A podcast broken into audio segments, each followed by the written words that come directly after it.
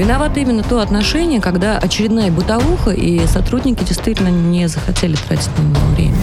Вопрос пофигизма, тотального да, пофигизма к исполнению своих да, обязанностей. да. И надо, чтобы каленым железом прям отпечаталось у них, что бить нельзя, пытать нельзя. Надо Ева, было если историю- каленым железом бить нельзя, это тоже не Нет, я имею в виду. Программа «Правозащитники». Программа «Правозащитники» начинается в эфире «Радио Спутник», э, пока в таком уменьшенном э, слегка составе, но Екатерина Рейферт и Александр Хруджи обещали э, присоединиться к нам в ближайшее время. А пока со мной в студии член Совета при правительстве, при президенте. РФ по развитию гражданского общества и правам человека Ева Меркачева. Ева, приветствую. Добрый И вечер всем радиослушателям. вице-президента Российского подразделения Международного комитета защиты прав человека Иван Мельников. Иван, здравствуй. Здравствуйте. Мы начнем, наверное, с горячих, э, свежих новостей. И Ева Меркачева для нас будет таким первоисточником этой информации. Дело в том, что а, главный врач больницы СИЗО Матросской тишины Александр э, Кравченко, он обвиняется в задержан был по подозрению в коррупции, а, вину свою не признает. Да, ну на самом деле я должна сказать, что это вообще получается главная тюремная больница Москвы, потому что всех заключенных со всех СИЗО свозят именно туда. Она единственная, и это действительно вот э, то место, где заключенные рассчитывают получить медицинскую помощь. У больницы масса проблем, поверьте, я о них даже говорила на встрече с президентом. Там нет аппарата МРТ, там э, трудности с ремонтом и много-много всего другого. Но там был Кравченко и были другие медики, которые были человечные, и они всегда шли ну, вот нам на какой-то контакт, они просто разговаривали с этими больными заключенными, сидели с ними. Выполняли свой долг и делали Конечно. все, что могли. То есть вот Кравченко, на самом деле, это вот ну, один из тех редких медиков, редчайших тюремных медиков, а, которые должны быть примером, иконой, я даже не знаю, как еще выразиться. Он был лучшим начальником больницы Матросской тишины за всю ее историю. Тут даже вот, ну, если мне с кем-то сравнивать, я другого такого тюремного медика не знаю. И он, на самом деле, у него целая история. Он э, из достаточно состоятельной семьи, он пришел в тюрьму не для того, чтобы выслуживаться, он дослужился до подполковника всего лишь, не для того, чтобы зарабатывать, а, а просто, ну, как служить. Почему? Потому что а, вот в, в- ну, нам как-то в разговорах мы там узнали случайно, что он по благословению пришел помогать вот скорбящим, тем самым заключенным, которые оказались в тяжелой ситуации, жизненной, многие из которых на самом деле и преступники, но тем не менее мы проявляем гуманизм, потому что мы их лечим, и это, это вот лучшее, что государство может сделать по отношению к тем людям, которые совершил в том числе, совершили в том числе противозаконные действия. Так вот, для нас стало шоком, что задержали именно Кравченко, потому что, ну, поверить в то, что он брал какие-то деньги за освобождение заключенных, а, тут одно дело даже поверить, а второе дело знать механизм весь.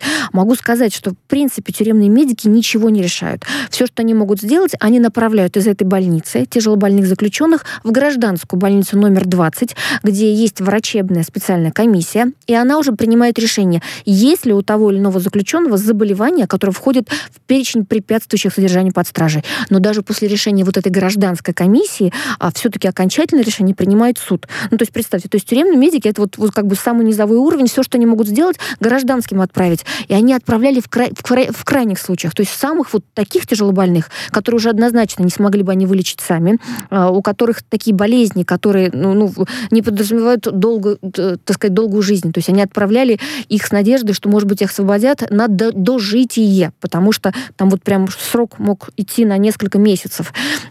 И мы за это их ругали. Мы говорили, ну как же так, вам что, жалко от- отправить побольше? Вот тут есть тяжелобольные, а но вы их не отправляете. Они говорят, ну, а у них все-таки там еще там есть надежда, что мы их сами как-то полечим. А мы им говорили, ну, слушайте, вам что, жалко? Вы отправьте, а гражданская комиссия решит, есть у него заболевание такое или нет такого заболевания. Так оказалось, что боялись медики не случайно. Оказалось, что как раз э, действительно в каждом таком случае следствие при желании может усмотреть коррупцию.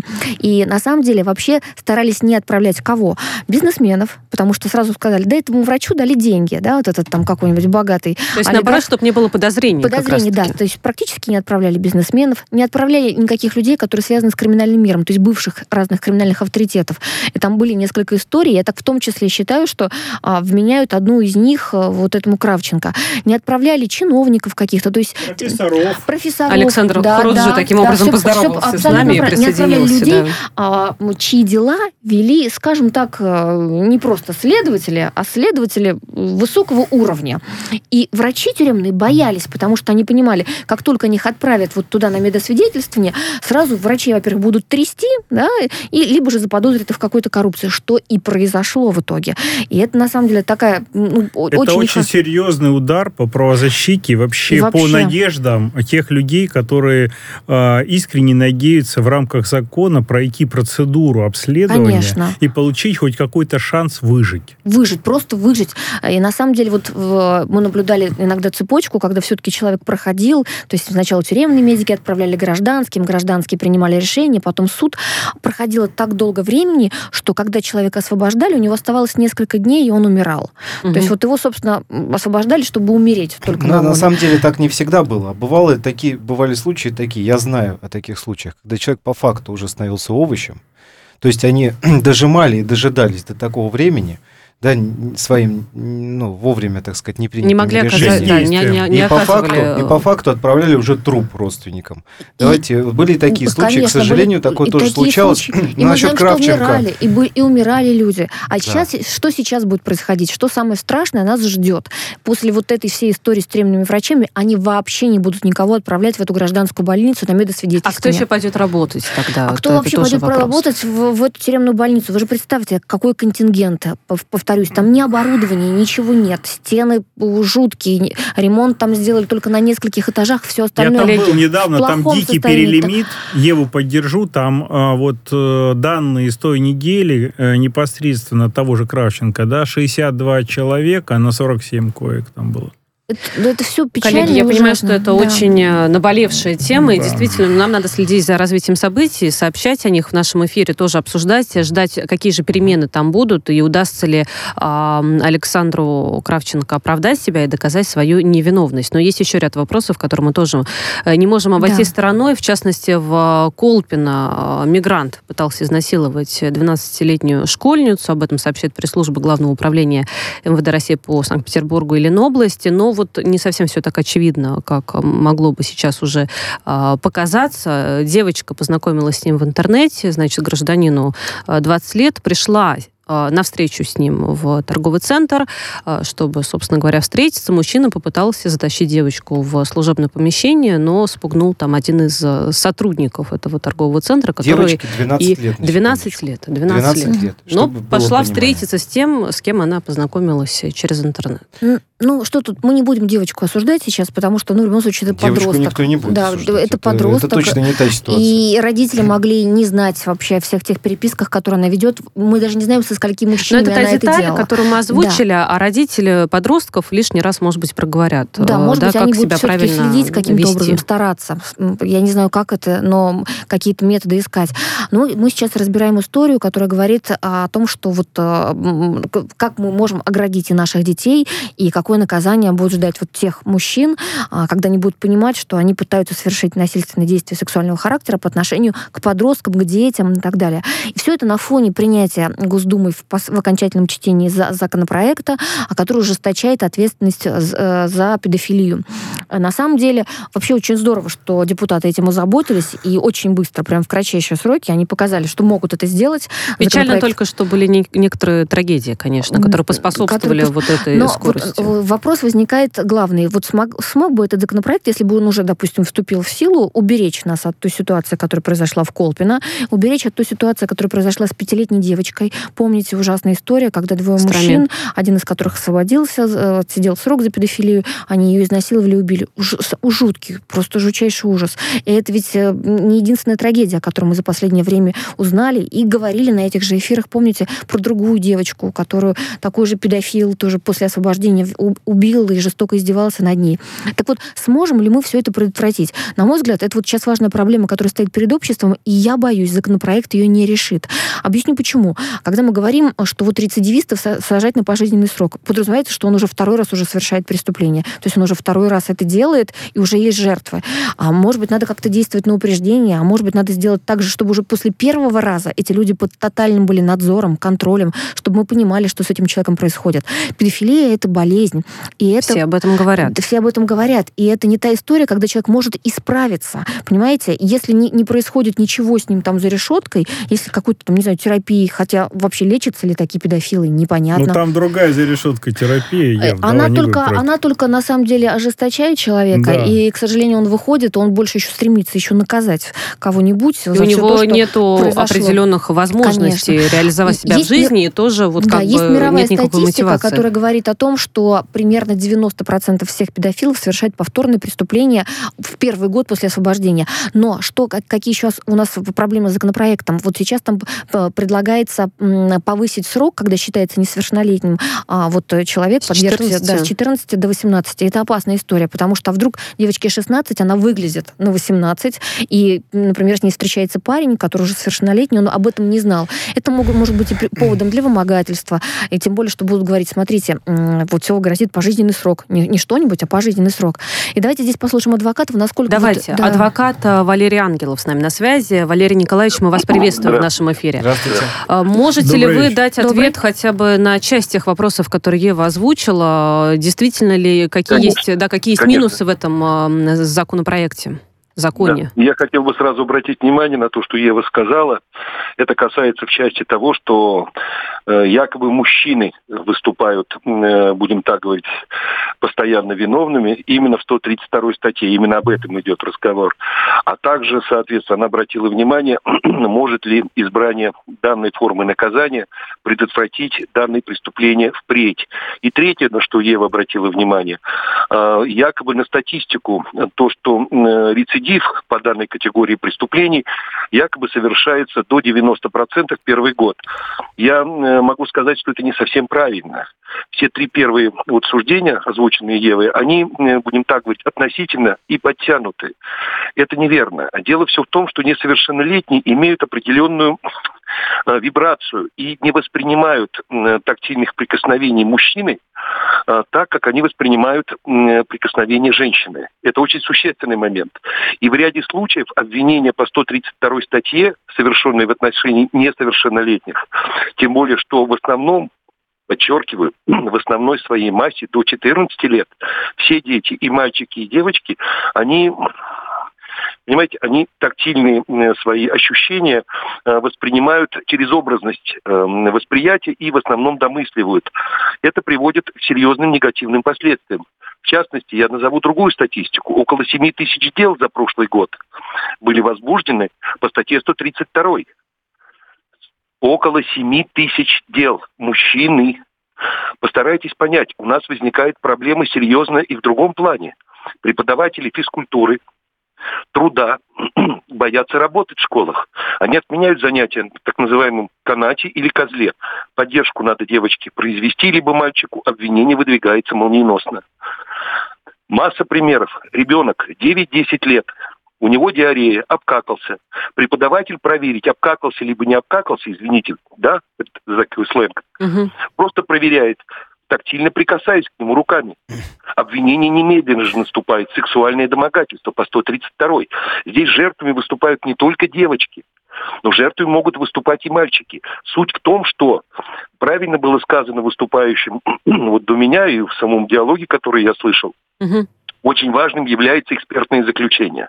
У нас нету экспертов, в настоящее время, к сожалению, которые с полной уверенностью могут констатировать факт и диагностировать педофилию. Этого нету. В основном... А вот как занимается... раз-таки по поводу диагностики, а предпринимаются ли какие-то шаги, чтобы такая диагностика действительно была возможна на этапе, может быть, еще даже школы, когда есть э, какие-то осмотры врачей, и, может быть, можно выявить некую предрасположенность? Я а боюсь, что здесь это невозможно. Бывают случаи следующего характера. Ребенок, э, соответственно, меняет свое обвинение в течение полутора лет. Первоначальное обвинение выдвигалось изнасилование более 10 раз – девочка 10 лет. Затем спустя год девочка заявляет, что не было изнасилования 10 раз. Этого не было. Ну, извините, обвиняемый находится год в изоляторе. Год. Мужчина находится в изоляторе, подвергается другим наказаниям хотя он еще не виновен.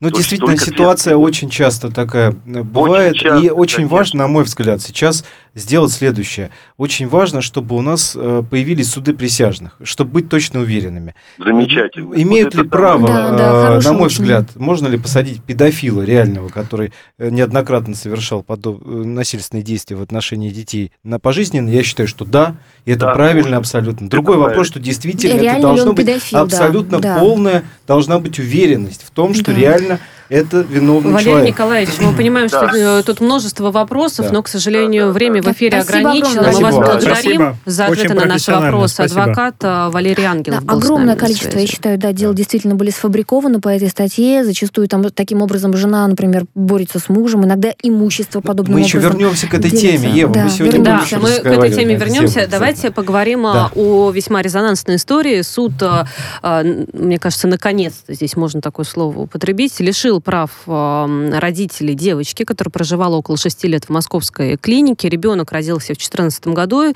ну и все это время находился в медцентре мать и дитя из-за э, неоднократных отказов родителей забрать дочь. Теперь семья, в которую Саша, да, именно так зовут эту девочку, попала весной 2020 года, наконец-то эта семья сможет ее удочерить. Кстати говоря, видела э, фотографии вот с новой мамой. Ну, Милые. просто браво, браво, да, да таким, э, таким родителям. Да, дай бог, людям. чтобы все было у нее хорошо сразу и пожелаем. Девочка, конечно, намучилась. И, и, конечно, то, что это все происходило вот в Москве, даже не где-то там на периферии. И, Причем в достаточно элитной клинике. В элитной клинике. И очень жаль, что врачи раньше об этом не сказали. А Ведь... вот у меня, кстати, вызывает вопрос. Э, говорят о том, что, значит, мать, э, когда отвечала на вопрос, э, почему э, оставляли ребенка в клинике, говорит, ее дочь неизлечимо больна, отсутствует часть внутренних органов, ну вот, да, биологическая мать, я имею в виду, да, которую лишили уже прав. А, в этом она годами убеждала родственников, знакомых, ну тут ладно, разные бывают родственники и знакомые, и сотрудников непосредственно того центра. Как можно было врачей в этом убедить, когда убедить? они, я вот у них был понимаю. доступ к медицинским материалам, разумеется, они могли по документам все понять. Кто-то, наверное, подыгрывал, а может быть, какая-то была заинтересованность финансовая, потому что ведь они оплачивали ее проживание, насколько я понимаю. Около одного миллиона рублей в месяц. Вот представьте, около. ну то есть все понимали, что это доход доход для клиники, да, что такое доход для клиники? Это доход для медиков, которые там работают. Понимаете, вот и это как раз и показало, вот как деньги, возможно, были во главе, в приоритете, и судьба ребенка вот здесь просто оказалась вот в меньшей степени кого волнующей. Это, это вообще история очень страшная, потому что на каждом этапе могли не согласиться вот с такой постановкой вещей все да, начиная от, не знаю, там, санитарки, нянечки, заканчивая там доктором и так далее. Но и всем было очевидно, что у матери что-то не в порядке с головой. На мой взгляд, это клиника. Да? Нормальная мать никогда не будет, во-первых, врать и себе, и другим. И вообще... Даже если я решила по каким-то причинам, допустим, Конечно. отказаться от ребенка, мне кажется, ну, это можно сделать в более каких-то да, человеческих это... условиях, да, действительно, ну, отдать ребенка тогда в детский дом или еще куда-то, они вот Да, мы сами не можем ставить диагнозы, но вот это кажется очень, очень странным поведением такой матери. Я не знаю, что там как, каким образом, а, когда принималось решение, все-таки учитывалось мнение медиков, в том числе специалистов психиатрии, психологии, но это очень нехорошая история. Меня очень смущает поведение клиники в данном случае. Да. Ну как это? А Сколько? А какие-то проверки там а, Сколько проводились лет, да, э, после это этого? Понимаете, клиника элитная. В этой клинике большое количество известных людей а, поражали своих детей. У клиники большие связи. Вот я думаю, что все это сыграло. Мне все равно кажется это чудовищным. То, что вот э, именно деньги на самом деле решили судьбу ребенка. О проверках неизвестно. Были ли там, может быть, какие-то отстранения вот и кадровые перестановки пытаемся сейчас дозвониться. Этого? Пока не получается. Да Э, до коллеги, который, угу. в частности, занимался этим вопросом. Это, э, собственно, эм, Игорь Федорович Комиссаров, да, это генерал-майор да, юстиции, но пока да, не может дозвониться. Ну, Давайте да, пока, пока между пока собой пытаемся да, там, дозвониться, пока, пока занято. Надеюсь, что он нас услышит и обязательно возьмет в ближайшее время. По моим Трубку. данным, проверки до вот, проверки да. были. Перезвонит, значит, или перезвонит коллегам. Да, про- а, значит, были. Э, следующий вопрос, э, на что бы я хотел здесь обратить внимание. Деньги — это, естественно, зачастую решающий фактор в таких историях. А, значит, Э, значит, э, ситуация следующая примерно. На что я хотел бы обратить внимание. что действительно а, проблем много, и зачастую у нас Следственный комитет занимается этой проблематикой. Значит, отдельное подразделение специальное было создано, которое занимается именно вопросами защиты прав ребенка, и оно действительно достаточно эффективно работает. Правда, у меня возникает часто вопрос, почему лично Александру Ивановичу Бастрыкину и другим генералам в Следственном комитете приходится заниматься теми делами, которыми должны заниматься где-то на своем местном уровне, э, там, прокурор района, который не занимается тем, что он делает, зачастую, да, когда на э, местном, на каком-то уровне должны полицейские, СПДН заниматься и так далее. Э, странная история в этом плане, и она показывает, к сожалению, ту, ту системную проблему, которая у нас существует. А э, проблема заключается в том, что все пытаются как бы ну, не, не так много у нас с вами находится, э, так сказать, э, заинтересованных реально э, людей, которые вот пытаются добиться во что бы то ни стало защиты прав детей. То есть есть определенные там структуры, где это работает. Да, на местном уровне это все как-то ну, вот странно спускается. Да ладно, ну ничего страшного. Что значит ничего страшного? Вопрос ребенка избили.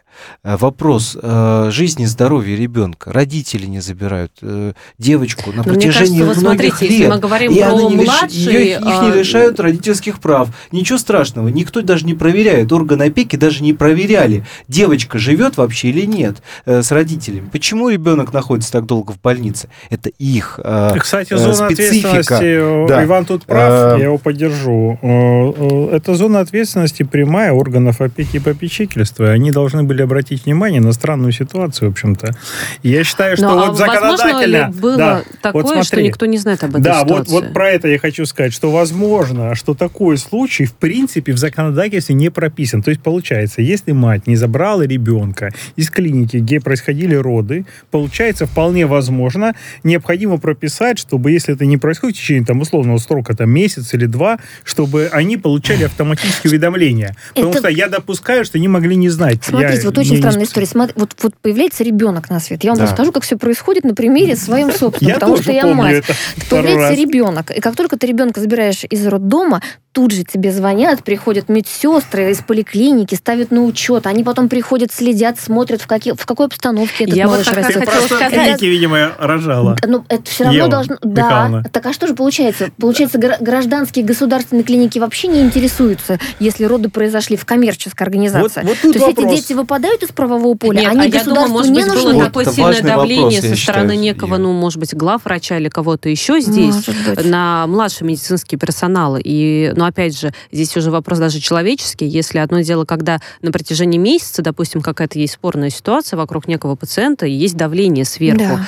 а другое дело, когда это несколько лет. И несколько лет не два и не три, а до шести лет. То есть получается, дошли. Э, что вот все эти вот нормы, которые касаются детей, их защиты, и все эти органы, начиная там от опеки, заканчивая Но, прокуратурой, а, они работают на, на детей, так сказать, бедных и либо же вот со средним достатком. Если же ребенок у богатых родителей, то он выпадает из правового поля, потому что там уже действуют какие-то новые, вот совершенно незаконные принципы, и там можно между собой как-то могут там э, главврач клиники и родители договариваться и что-то там делать с ребенком. Это давайте, же абсурд. это все равно... Это же абсурд. Я, я полностью а, согласна. А давайте этот вопрос зададим омбудсмену. У нас давайте. есть омбудсмен вообще-то. Ему можно задать вопрос, Конечно. попытаться дозвониться. У нас есть омбудсмен по защите прав детей. Если мы сейчас не дозвонимся до мы адвоката, до... то я считаю, ну, что этот вопрос адвок... необходимо да, задать омбудсмену, потому что да. вполне возможно, законодательно вообще не предусмотрено, что они должны уведомлять органы опеки. И если это так, то действительно необходима корректировка в законодательстве. Очень надеемся на то, что э, так как мы находимся в прямом эфире федерального СМИ, э, Мария Львова-Белова, ее э, сотрудники аппарата услышат нас и дадут ответы Э, как то предписывает законодательство о средстве массовой информации на подобные вопросы. Очень, конечно, хотели бы узнать более подробную версию э, и позицию омбудсмена по этому поводу. Я знаю, что она человек неравнодушный, и очень надеюсь на то, что получится, если даже нет такого, так сказать, э, мы есть прореха в законодательстве, мы обязательно добьемся того, насколько чтобы это возможно получилось. действительно в таких быстрых сроках сделать, позвоните и прямо в прямом эфире взять комментарий.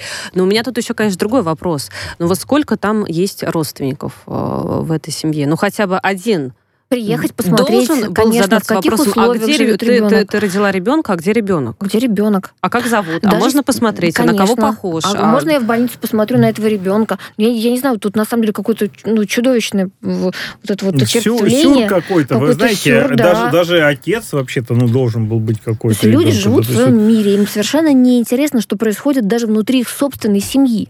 Вот понимаете, это вот из серии, конечно, что богатые иногда сходят с ума.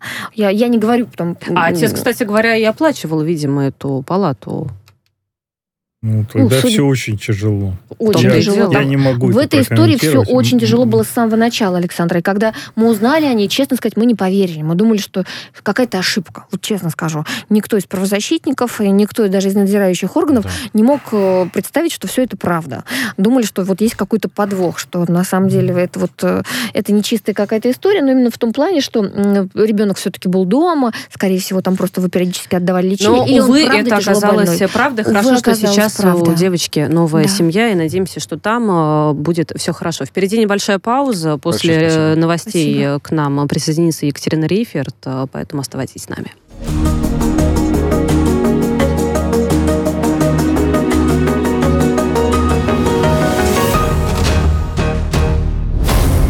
Правозащитники.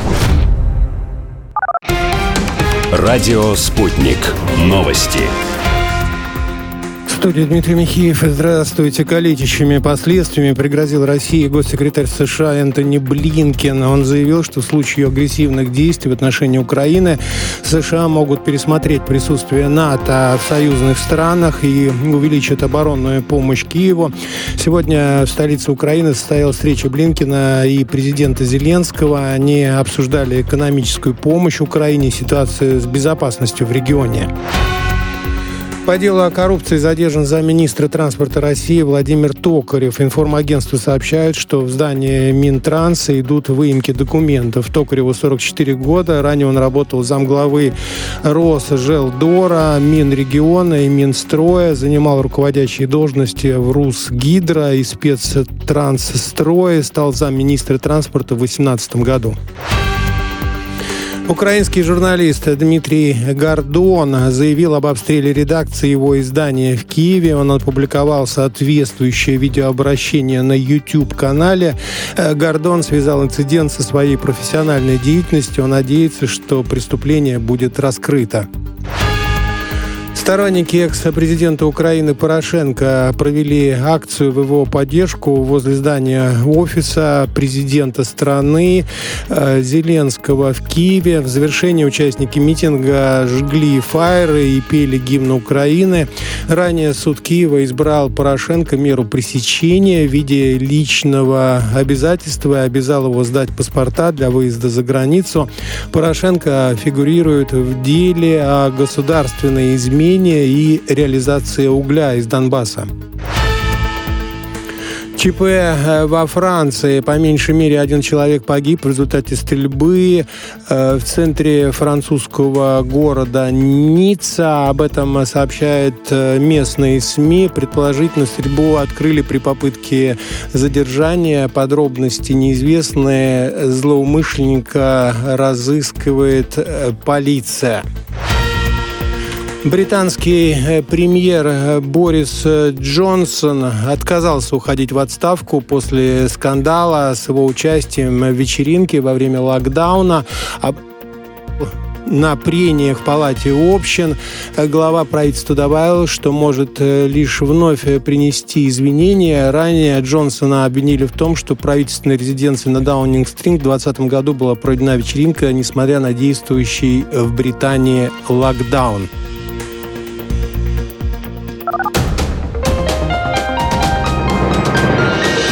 Следующий выпуск на «Спутнике» через полчаса.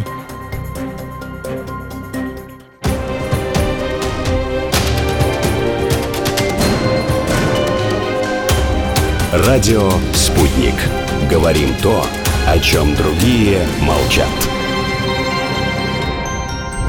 Виновато именно то отношение, когда очередная бытовуха, и сотрудники действительно не захотели тратить на него время.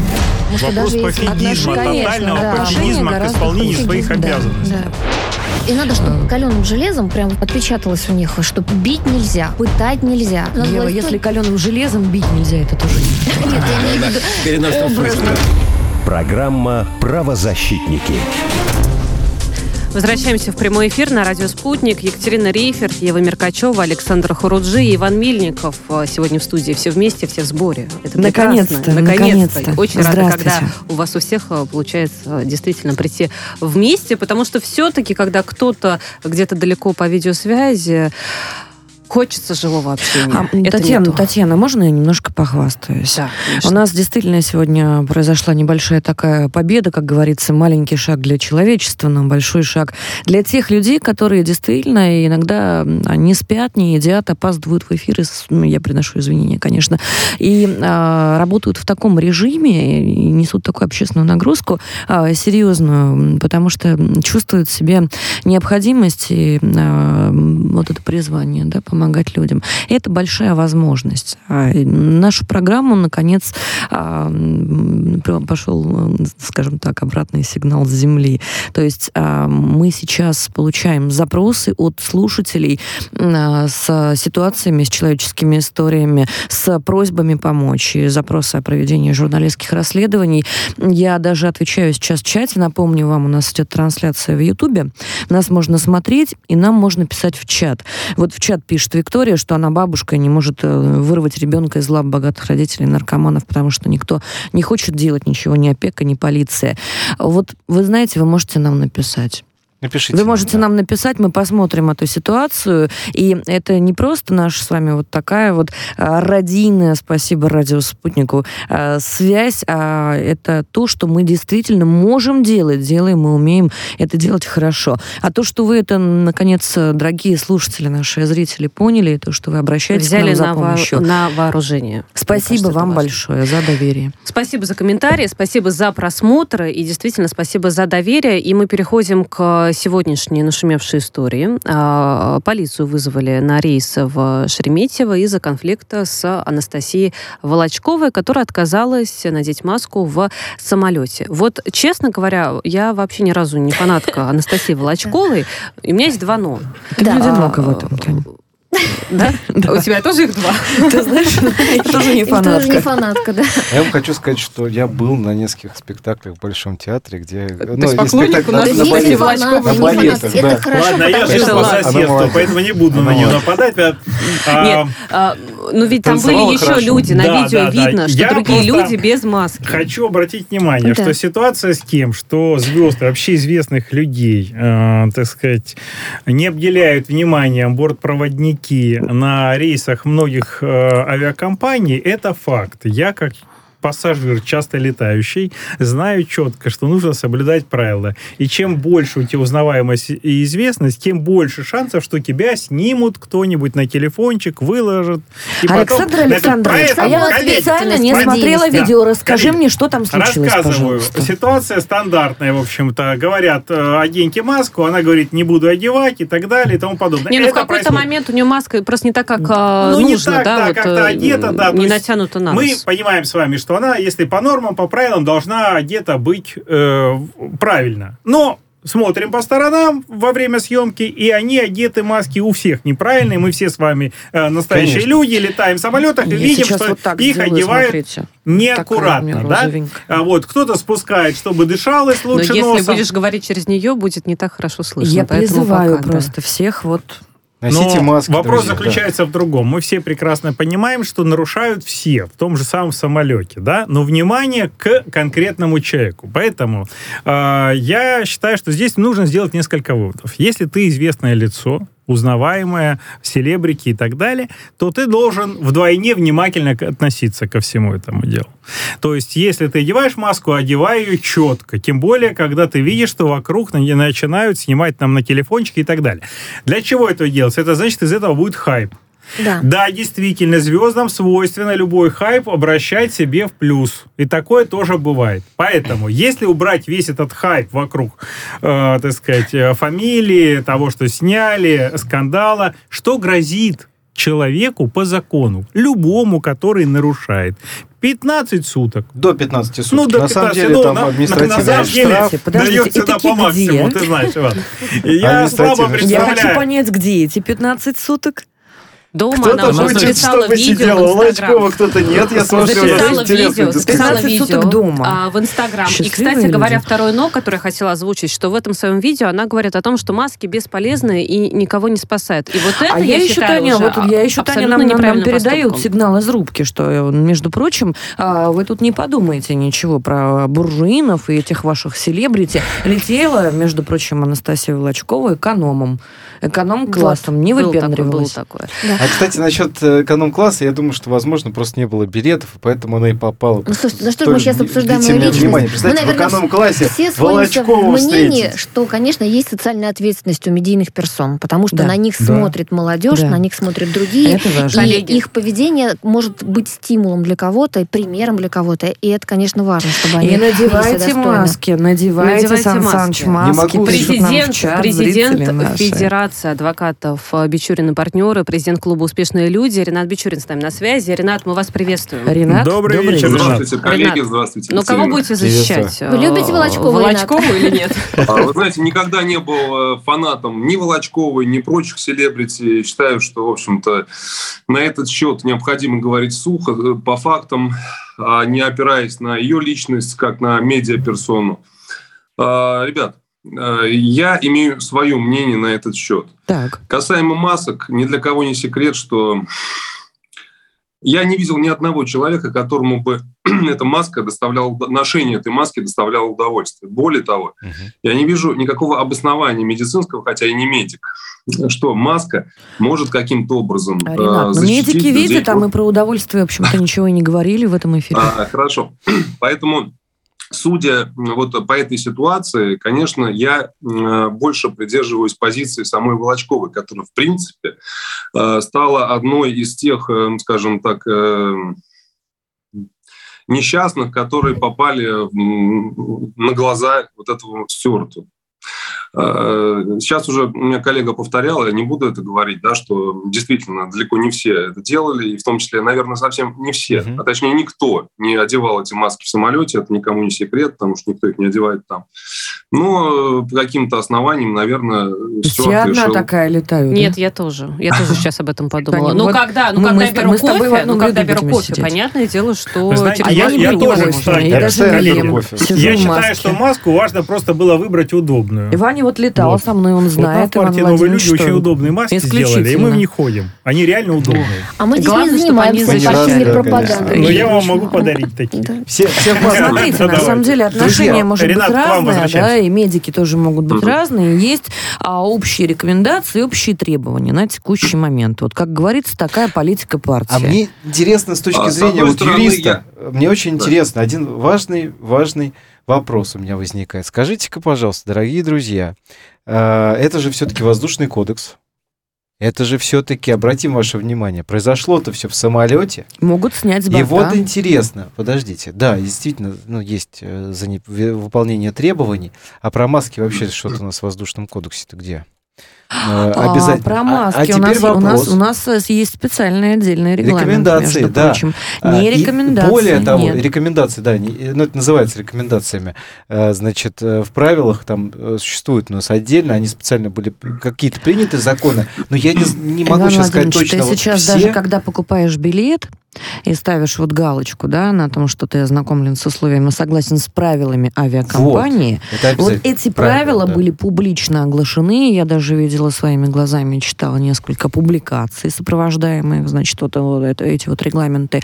И на текущий момент это политика авиакомпании. Политика авиакомпании, Я я понимаю. внимание. Но у меня вопрос административный сказать. кодекс, Да. друзья. Мы же адвоката позвали, мы ему не Разные даем вещи. сказать. Поэтому у меня вопрос как раз к Ренату. Ренат, скажи, пожалуйста, вот если говорить во все-таки нормах, да, мы говорим о том, что действует на Земле и на том, что действует в воздухе, на том, что действует э, в других, э, на территории, это же, вы поймите Космосе. правильно, это же не, не просто территория Российской Федерации, это уже у нас э, зачастую, если это международный рейс, то человек уже находится в некой А нейтральной там зоне. она с отдыха летела, понятно. Ренат, можете Да. дать ответ Вот на вопрос? интересно Ну здесь. Да, конечно.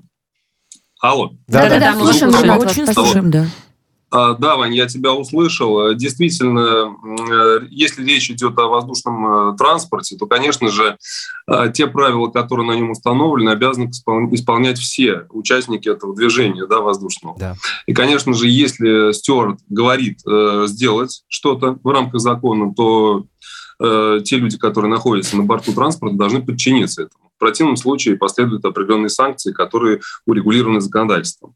Другой вопрос, что речь идет э, не столько о нарушениях э, общественного порядка, э, сколько о каком-то таком двойственном стандарте, о котором мы уже весь год обсуждаем, если не больше, и прийти не можем к единому мнению. Кто-то говорит, что маски это не конституционно, кто-то говорит, что нормально. Вот, э, поэтому, с одной стороны, есть и противопоказания людям не носить эти маски, потому что не каждому они подходят. Кто-то, у кого-то затрудненное дыхание, например. Может быть, у нее тяжелое дыхание, она не могла физически выдержать полет в этой маске. Ну, я считаю, что... Скажите, Ренат, у меня вот вопрос. Говорить. Э, все э, по этим маскам прошлись, а я все-таки вторую часть хочу. Когда начали разбираться, экипаж изъял у балерины бутылку джина, которую, так сказать, она пила во время полета. Но меня смутило... А, коллеги, меня смутило не это, а комментарий директора э, ее Анастасии Волочковой Светлана Герасимова высказалась по поводу новых подробностей скандала. Она указала, что э, балерина никогда не летает трезвой из-за аэрофобии.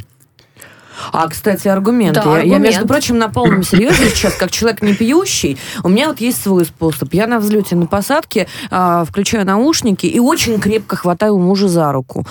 Вот у меня такой вот, у него потом рука белая, но он это уже принял, смирился. Я знаю нескольких людей, которые действительно, а, значит, употребляют алкоголь это бо- именно в этих целях. Да, это да. на самом деле не выдуманный Ренат, диагноз, можно оправдать, да. вот, э, собственно говоря, эту ситуацию диагноз тогда таким, вот да. таким диагнозом? Алкогольным опьянением. Это что касается алкоголя, момент. это отдельная история, и действительно на борт запрещено подниматься пассажирам в алкогольном опьянении. Поэтому в этом случае, конечно же, нарушение имеется. Но Только получать его на борту, да? ну, для того, чтобы да. привлечь ее к административной ответственности, нужно как минимум доказать обстоятельства на которые да. они ссылаются. А вот это сделать уже категорически невозможно в тех Опять условиях. же, да, ну человек с собой везет такой багаж. Ну и что, что есть быть. багаж у человека. Нет, а здесь еще один Конечно. важный момент. Ренат, вот хочется услышать ваше мнение все-таки об ответственности mm. публичных э, личностей, блогеров и прочих, и прочих. Э, касательно, мы все находимся сейчас в сложной эпидемиологической ситуации. Мы не можем да. от нее никаким образом уйти, и мы хотим, чтобы, наоборот, пандемия быстрее закончилась. Каждый из нас несет ответственность. Публичный человек тем более. Mm-hmm. А, совершенно с вами согласен, но в части. А, действительно, ответственность публичных людей, она и больше, чем людей, э, скажем, обычных, да, которые не связаны с медиа-сферой. Но а, говорить о масках и о ношении масок, и о том, в том числе о культе, который мы должны прививать людям, чтобы они э, выполняли такие требования, я считаю, это не совсем верно. Потому что у каждого из нас есть свое мнение на этот счет, и оно будет э, разное, там, один через два точно. Поэтому нельзя говорить, что вот э, она, как медиа-лицо, обязана показывать всей стране, что именно что маску нужно носить, и считается это эталоном, я не знаю, там, э, здорового человека. Я считаю, это не так. Пишет ну, нам в чат интересную новую формулировку. Родилась так вот в прямом эфире «Радио Спутник» на программе «Правозащитники» новая пословица. Пишет нам, значит, в чат трансляции Ютуба «Ребе». Вы или маску снимите, или трусы наденьте. Вот. И здесь мы не спорим, конечно, о том, правильно эта маска, неправильно, личное мнение. Мы призываем, мы призываем коллеги, слушать мнение Сейчас, Дайте мне выплеснуть, пожалуйста, воинственное настроение. Мне для этого нужно ровно 22 секунды. Итак, Давай. вот э, мне лично абсолютно все равно, что у Анастасии Волочковой в, в багаже едет. Да, с ней она может употреблять алкоголь или нет. Если при этом, вот как с сексуальной ориентацией, простите, пожалуйста, я вот не хочу знать, что у человека в сумке или за дверью, дверью спальни. Если при этом она ведет себя прилично и декларирует приличное поведение, вот честное слово, что бы ни делали, лишь, лишь бы попы не выкладывали голые в Инстаграм. Вот для меня это гораздо страшнее. То есть шпагат это тебе не нравится? А, шпагат шпагату рознь, Татьяна. У меня много знакомых балерин и балерунов, и я очень люблю балет. Давайте знаю, поблагодарим Рената Бичурина за беседу. Президент Федерации адвокатов Бичурина партнеры, президент клуба успешных людей был с нами на связи. У нас осталось еще И при этом, если, если кстати, тема, шпагат да. в маске исполняется, вот э, согласно политике партии, а согла... и согласно заботе об окружающих, Смотря людях, куда надеть вот, маску. Да, мне это гораздо больше ой, нравится. Коллеги, ой, коллеги, как без маски. Ну, я думаю, что мы тему не раскрыли. На самом деле, самая последняя часть, это которая касалась, собственно, объяснений самой Волочковой, которая вообще другую версию. И вот нам не, не склонно верить, да, как бы в ее версию, хотя она выглядит достаточно логичной. То есть, дескать, да. она сняла маску в момент, Здесь когда пила чай или кофе. Это же есть все И равно, якобы, правильно? что это могло быть спровоцировано. Конечно. Я допускаю, что такие возможности тоже были, поэтому э, так вот голословно сейчас обвинять, что там виновата Волочкова или не виновата, я думаю, что преждевременно. Давайте да. вернемся к теме педофилии. Вот э, посмеялись, посмеялись, но пора вернуться к серьезным ну, историям. Да, к серьезным историям. А, напомню, что Госдума приняла проект о пожизненном сроке для педофилов-рецидивистов. Екатерина Рейферт э, гордится да. принятию да, такого я считаю, решения что со это тоже, депутатов. Я считаю, что это тоже не только депутатов и инициаторов, а наша совместная победа.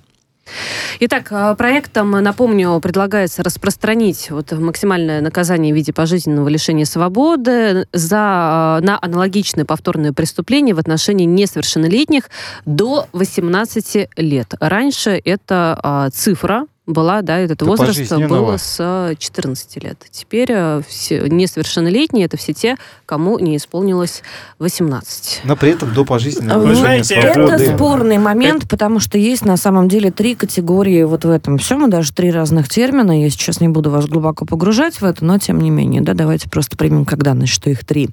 А, разных совершенно. Вот педофилия, она а, находится в а, границе а, до, а, значит, 14. до 14 лет сейчас. Возраст согласия, напомню, у нас 16 лет. Есть еще ряд таких коллизий, которые предстоит нам устранить. Мы говорим конкретно о педофилии, то есть мы говорим, когда насильственные действия а, совершаются в адрес ребенка. Это про детей исключительно. И это я может очень... произойти в 16 лет тоже. А, я очень понимать. на после прошлого нашего эфира а, наш замечательный друг и коллега, полковник Алексей Трифонов, принял волевое решение. На самом деле я ждала от него это полгода, я не скрываю. Я посылала ему разные вайбы и сигналы. И а, в Телеграме сделал отдельный телеграм-канал а, по, а, значит, а, методичкам, инструкциям, по а, пресечению деятельности педофилов. Он а, взял на себя вот такую вот эм, непростую достаточно миссию, и я хочу выразить ему отдельное уважение и порадоваться за то, что это решение принято по одной простой причине. Я не раз говорила о том, что а, люди действительно дезориентированы, например, которые сталкиваются так или иначе в сети, где-то еще, да боже мой, в нашем Одинцовском районе, где две недели педофил-рецидивист, пока не приехала к школе, стоял напротив школы просто и выпасал жертвы. Наблюдал. А родители не понимали, что с этим сделать. Вот что им с этим сделать, куда с этим идти. Вот теперь у нас есть в Телеграме э, чат-бот, в который можно написать mm-hmm. об этой ситуации и быть уверенным в том, что а, ситуация это не, не потеряется в тумане, не канет в лету, а будет а, действительно до а, результата доведена. Поэтому сигнализируйте, пожалуйста, ищите. Я в своем телеграм-канале постила вот этот вот а, ликбез. А, также здесь есть большой вопрос по рецидивистам. Смотрите, у нас а, действительно разные данные, немножко разнятся цифры по рецидивам и по, а, значит, их количеству, но у нас а, на текущий момент данные данные наши вот эти вот э, сообщают нам о том, что 92%. 92% рецидивов. Кать, с нами тем временем на связи член Комитета Госдумы по труду, социальной политике и делам ветеранов э, Екатерина Стенякина. Екатерина Петровна, мы вас приветствуем. Здравствуйте, Екатерина Петровна, здравствуйте. Добрый вечер. Екатерина, приветствую. Скажите, пожалуйста, у вас какая-то критика как, есть как вот так вот Таня сразу принятия? с вопроса начала, да. а, я, а я дополню. Давай. Первая критика, конечно. Второе, мне хотелось бы знать вашу позицию на эту тему. И третье, а, этот вопрос, и я думаю, мы с вами здесь будем согласны, а, в кулуарах очень а, серьезно обсуждается уже а, полтора года. То, что, например, журналисты, и я, и мои коллеги на полном серьезе действительно весной э, прошлого года а, призывали а, даже поднять вопрос об отмене моратория на смертную казнь, это не секрет. А, но это вот наша такая позиция, и она достаточно устоявшаяся. После этого как раз-таки мы получили обратную связь в виде вот этого законопроекта. И обсуждения вот эти вот кулуарные, кулуарные они, они, конечно, носят многовекторный характер. Но мне очень интересно, какие на текущий момент настроения а, вот именно среди депутатов Государственной Думы, и какие а, перспективы, наверное, у развития вот этой истории мы а, сможем наблюдать. Я думаю, что это не сильный секрет, не, не, не, не страшная тайна, этим можно поделиться. Вот это мне интересно было бы услышать. Добрый вечер. Я благодарю, что у меня есть возможность обсудить с вами такую важную тему. На самом деле законопроект, который усиливает ответственность педофилов за а, совершенные преступления, и, кстати, это не только рецидив, это преступления, которые... Так, так, так, пожалуйста, вернитесь к нам на самом интересном месте. Давайте наши коллеги сейчас прямо секунду попробуют, да, перезвонить и э, наладить э, связь, э, потому что все Очень бы хотелось не так много времени, потому конечно, что да, на самом остается, интересном но... месте как-то это саботаж, это саботаж, это опять да, враги какие-то. Это, это, это педофилы, педофильское лобби пытается да. нам закрыть эфир. Кстати, да, говорят и о таком, в кулуарах. А вы знаете, почему, чего они боятся? Дело в том, что эскортницы, да, которые, так сказать, участвовали звездами, многие несовершеннолетние.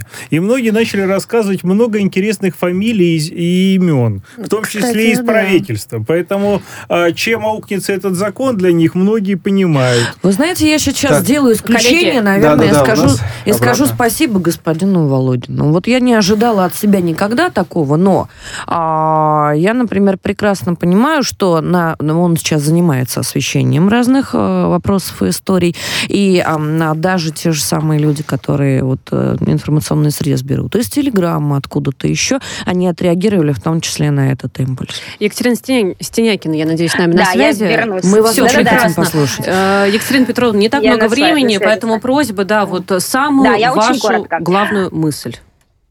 А, смотрите, у нас а, за этот проект закона проголосовали все фракции единогласно. В Госдуме было абсолютное единодушие. Но, конечно же, вот мне даже подписчики мои пишут в соцсетях, говорят про смертную казнь.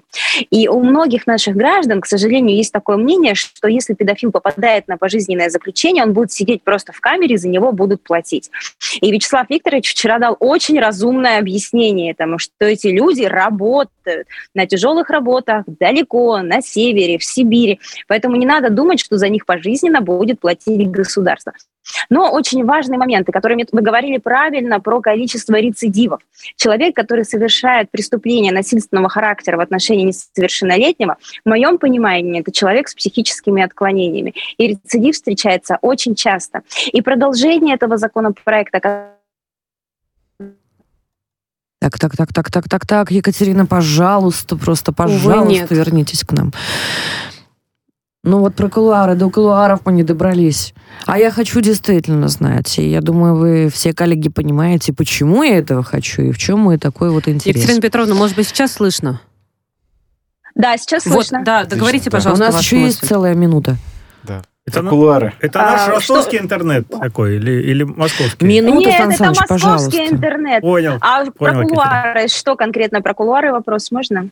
Мне интересно, какое развитие вот этой вот э, истории, ну, то есть это же далеко не конечная точка. Какого развития мы можем Да-да-да, вот то, о чем я говорю, а то, о чем я говорю, что в дальнейшем а, рассматривается возможность принять законопроект, который усиливает контроль за теми педофилами, которые совершили преступление впервые и вышли на свободу. Предотвращение э, рецидивов, это... мы об этом говорим. Да, мы говорим об этом. То да. есть следить за ними возможно при помощи браслетов, еще как-то. Какими а техническими возможностями это будет? Ну, это бессмысленно, там логики ну, нет, нет Бессмысленная история, да. А вот понимает. тотальный контроль, Да, а тотальный контроль, он возможен вполне, на мой взгляд. Как минимум от одной фракции я ожидал, что предложат. Ну, ладно. Ну, ладно. А, мы все ожидали, Екатерина Петровна, увы, связь немного нас подвела. Тем не менее, мы благодарим за то, что нашли время с нами побеседовать. Член комитета э, Госдумы по труду, социальной политике и делам ветеранов Екатерина Стенякина была Ну что, мы ждем. Вот самый главный ключевой ответ, который я хотела услышать, я его ожидала, конечно, он получен. С учетом того, что на текущий момент, а мы все помним историю с тем же самым Марцинкевичем, общественными движениями, где ловили этих педофилов, били там под камеры и так далее. И я вот, Ева Михайловна, не смотри на меня так, несмотря на мой воинственный настрой, я считаю, что это неверное поведение. Совершенно. А, я считаю, что верное поведение сейчас в хорошей выработке стыковки совместной, вот вплоть до народных друж, дружин и ополчений. Вот Главное, чтобы вот, статистика менялась. А, между гражданами и а, эм, сотрудниками правоохранительных органов. Главное, чтобы невиновных не сажали, дорогая, потому Это что фабрикация важно. уголовных дел по статьям, а в том числе Я 132 высокий а, процент, а, это соглашусь. Не, не слово, Коллеги, когда, мы когда, продолжим как, следующий Когда эта история публична, это гораздо, Ева Михайловна, да. сложнее, согласись. Екатерина Согласна. Рейферт, Ева Меркачева, Александр Спасибо Хружи, Иван всем. Мельников были в студии на «Радио Спутник». Спасибо.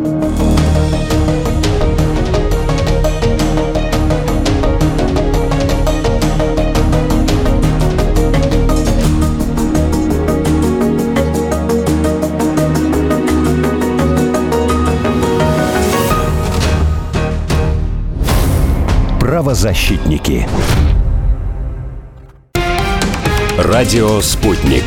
Новости студии Дмитрий Михеев. Здравствуйте. Калечащими последствиями пригрозил России госсекретарь США Энтони Блинкен. Он заявил, что в случае агрессивных действий в отношении Украины США могут пересмотреть присутствие НАТО в союзных странах и увеличат оборонную помощь Киеву.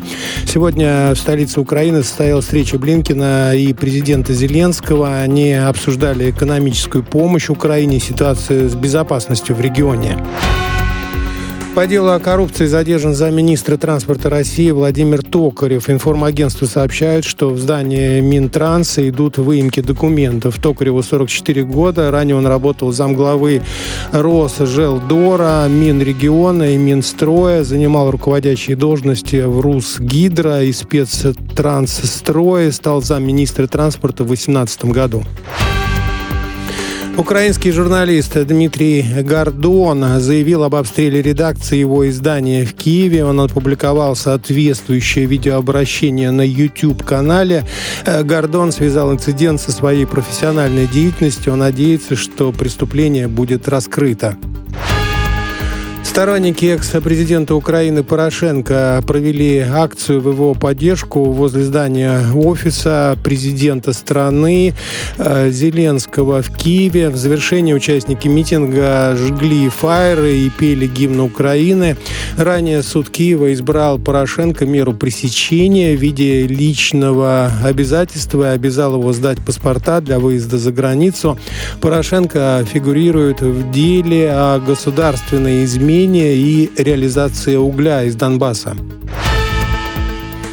ЧП э, во Франции. По меньшей мере один человек погиб в результате стрельбы э, в центре французского города Ницца. Об этом сообщают э, местные СМИ. Предположительно, стрельбу открыли при попытке задержания. Подробности неизвестны. Злоумышленника разыскивает полиция. Британский э, премьер э, Борис э, Джонсон отказался уходить в отставку после скандала с его участием в вечеринке во время локдауна а на прениях в Палате общин. Глава правительства добавил, что может лишь вновь принести извинения. Ранее Джонсона обвинили в том, что правительственной резиденции на Даунинг-стринг в 2020 году была проведена вечеринка, несмотря на действующий в Британии локдаун.